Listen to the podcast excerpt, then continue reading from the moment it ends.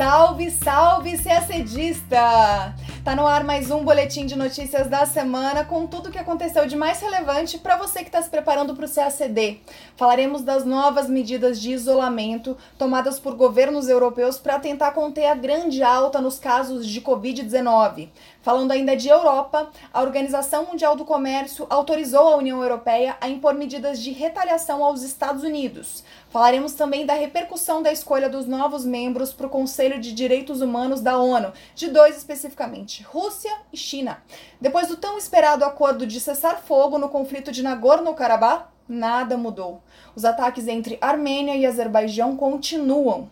A semana também foi de negociações entre Estados Unidos e Rússia para tentar manter o único grande acordo nuclear ainda em vigor entre os dois países. Tudo isso a gente conta agora, em detalhes, no nosso podcast.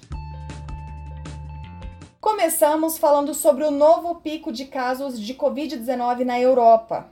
Nesta quinta-feira, dia 15, a OMS, Organização Mundial da Saúde, registrou o maior número semanal de casos da doença na Europa desde o início da pandemia. Foram quase 700 mil casos em uma única semana. Segundo a organização, a situação atual é mais do que nunca uma época pandêmica para a Europa. Mas tem um detalhe: enquanto o número de casos é de duas a três vezes maior do que em abril, o número de mortes é cinco vezes menor. O que ajuda a explicar o novo pico de casos é o aumento da quantidade de pessoas testadas, mas é apenas um de muitos fatores.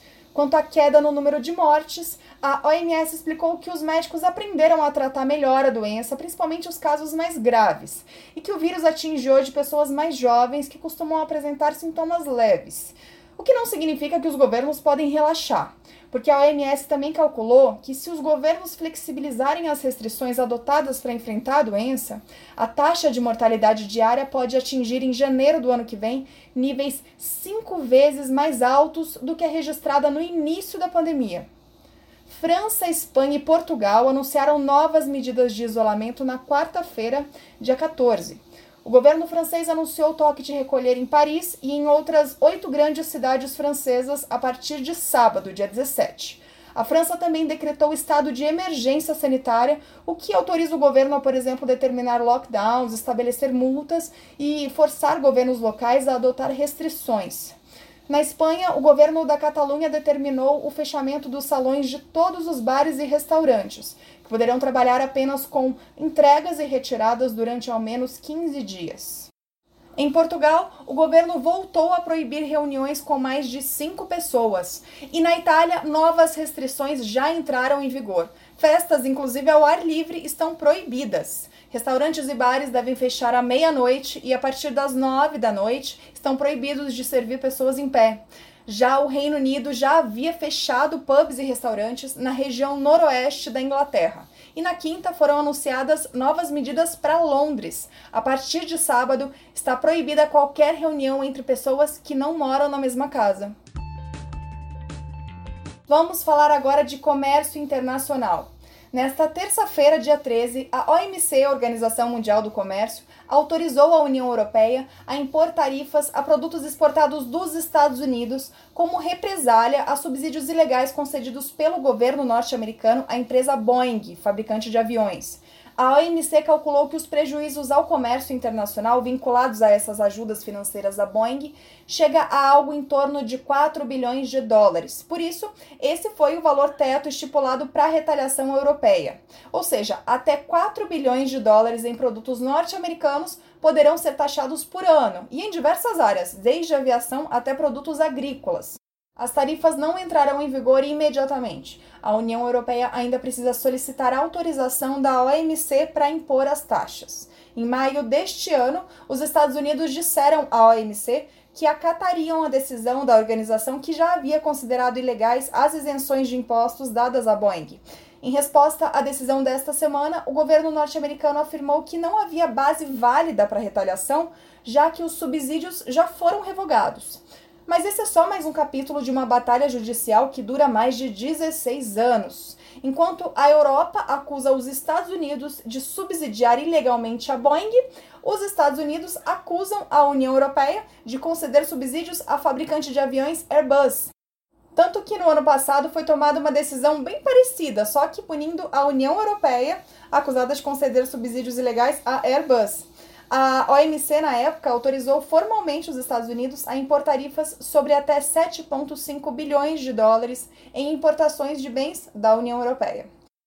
Com a decisão desta semana, analistas apontam agora para dois caminhos praticamente opostos. Ou essas novas tarifas vão levar Estados Unidos e União Europeia a finalmente negociarem um acordo de liberalização do comércio, ou essas novas taxas vão apenas inflamar ainda mais as relações comerciais entre as duas partes, com mais protecionismo, em um cenário de custos possivelmente mais altos para empresas e consumidores. Também na terça-feira, o Conselho de Direitos Humanos da ONU renovou 15 dos seus 47 assentos em uma votação secreta da Assembleia Geral. O destaque foi a escolha de China e Rússia, que, para dizer o mínimo, não são considerados grandes exemplos de respeito a direitos humanos. A outra novidade é que não foi eleita a Arábia Saudita, outro país que costuma ser denunciado por violações de direitos humanos. Os candidatos competem de acordo com a posição geográfica. A Rússia foi beneficiada pela falta de concorrentes na região do leste europeu. O caso da China foi um pouco mais concorrido, porque a área Ásia-Pacífico tinha quatro vagas e cinco países disputando, além da China, Paquistão, Uzbequistão, Nepal e Arábia Saudita, que foi o país que ficou de fora. Várias entidades acusam a China de cometer violações em massa dos direitos humanos em Hong Kong, no Tibete e contra os uigures étnicos na província chinesa de Xinjiang. O regime chinês também é apontado com frequência como o responsável por ataques a jornalistas, advogados e críticos do governo. Já a Rússia é muito criticada por agravar a crise humanitária na Síria por meio de operações militares em apoio ao governo Bashar al-Assad, que custou a morte de muitos civis. Na semana passada, grupos de direitos humanos dos Estados Unidos, do Canadá e de países da Europa pediram aos membros da ONU que se opusessem à eleição não só de China e Rússia, como também Arábia Saudita, Cuba, Paquistão e Uzbequistão, justificando que seus históricos de direitos humanos os tornam desqualificados para o Conselho. De todos esses, só a Arábia Saudita é que não foi eleita. Segundo as organizações de direitos humanos, o problema é que poucos países se candidatam, o que abre caminho para que países violadores de direitos humanos consigam assentos no Conselho. Eles argumentam que se houvesse mais candidatos, Rússia e China poderiam também ter ficado de fora, como aconteceu com a Arábia Saudita. Enquanto alguns afirmam que a eleição desses países não impedirá o Conselho de denunciar abusos e defender as vítimas, e pelo contrário, colocará esses estados em evidência nas investigações, outros afirmam que a presença deles afeta a credibilidade do órgão. No ano passado, a eleição da Venezuela para o Conselho já havia causado controvérsia, e antes disso, em 2018, os Estados Unidos anunciaram sua retirada do Conselho, em parte por considerarem o órgão anti-israelense.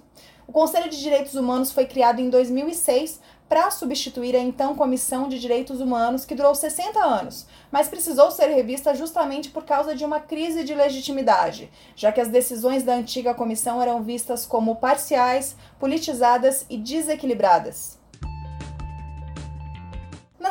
Passada a gente falou da possibilidade de um cessar-fogo na região de Nagorno-Karabakh, no sul do Cáucaso, e a gente prometeu contar aqui no boletim desta semana se houve ou não houve trégua. Pois bem, formalmente foi firmado sim um cessar-fogo, mas não na prática. Na sexta-feira, dia 9, representantes da Armênia e do Azerbaijão se encontraram em Moscou e, em uma reunião conduzida pela diplomacia russa, concordaram em suspender o conflito. Mas minutos depois que o cessar-fogo passou a vigorar no sábado, dia 10, já foram registradas violações à trégua. Foram relatados novos ataques ao longo da semana. Na quarta, dia 14, o Azerbaijão destruiu duas bases de lançamento de mísseis na Armênia. E na quinta, dia 15, a Armênia acusou a Turquia de impedir que aviões com auxílio de emergência usassem seu espaço aéreo. O governo de Nagorno-Karabakh acusou o Azerbaijão de usar as negociações de cessar-fogo como cobertura para uma ação militar. Em comunicado, as autoridades do território disseram que a única maneira de alcançar a paz é o reconhecimento da região como uma república independente. Nagorno-Karabakh fica oficialmente no território do Azerbaijão, mas tem população de maioria armênia. A disputa pela região levou a uma guerra entre Armênia e Azerbaijão em 1991. Esses conflitos foram congelados em 94 com uma vantagem para a Armênia, que manteve suas forças ocupando alguns distritos do Azerbaijão e passou a ter muita influência no governo de Nagorno-Karabakh. Já o território declarou sua independência na época, mas nunca teve reconhecimento internacional. Os conflitos voltaram em setembro, quando o governo de Nagorno-Karabakh acusou o Azerbaijão de atacar militarmente o seu território. Já o Azerbaijão disse que foi uma resposta a um bombardeio feito pela Armênia. Enquanto o Azerbaijão tem o apoio explícito da Turquia, que tem interesse em manter o acesso aos dutos de gás que vêm do Azerbaijão e possui uma rivalidade histórica com os armênios, a Armênia tem uma aliança militar com a Rússia, que tem tentado adotar uma postura mais neutra. O conflito já causou centenas de mortes e provocou a fuga de metade dos moradores de Nagorno-Karabakh. Vamos falar agora sobre o único tratado bilateral de limitação de armas nucleares em vigor, o New START. O tratado, assinado por Rússia e Estados Unidos, expira em fevereiro do ano que vem. Ele foi assinado em 2010 e estabelece a limitação do número de bombas nucleares a 1.550 de cada lado, além de 700 meios militares para empregá-las, entre aviões, mísseis e submarinos. Bom, desde junho deste ano, os dois países tentam negociar os termos de uma possível renovação. Quando começaram as negociações, os Estados Unidos afirmaram que só renovariam o New START se a China também assinasse o tratado. Nem China e nem Rússia concordaram e os negociadores norte-americanos mudaram a estratégia. A novidade é que nesta terça, dia 13, os Estados Unidos afirmaram que chegaram a um acordo de princípio com a Rússia para estender o tratado, desde que a Rússia se comprometesse a congelar a quantidade de arsenais que possui hoje. Isso gerou um mal-estar entre os países porque logo depois o governo russo negou ter concordado com os termos. Mas enfim, na sexta-feira, dia 16, o presidente russo Vladimir Putin lançou a seguinte proposta: que o acordo seja prolongado por mais um ano, sem alterações do jeito que ele está hoje. Durante esse tempo, os dois países poderão negociar com mais calma as divergências entre as partes e aí sim poderão renovar o acordo com alterações e por mais tempo. Tudo isso para dizer, gente, que apesar de não haver um acordo formal ainda, Estados Unidos e Rússia estão mais bem dispostos do que antes a manter o único grande acordo nuclear entre os países com os maiores arsenais do mundo. E a gente termina o nosso boletim de notícias por aqui. Uma ótima semana, bons estudos e até sexta-feira que vem.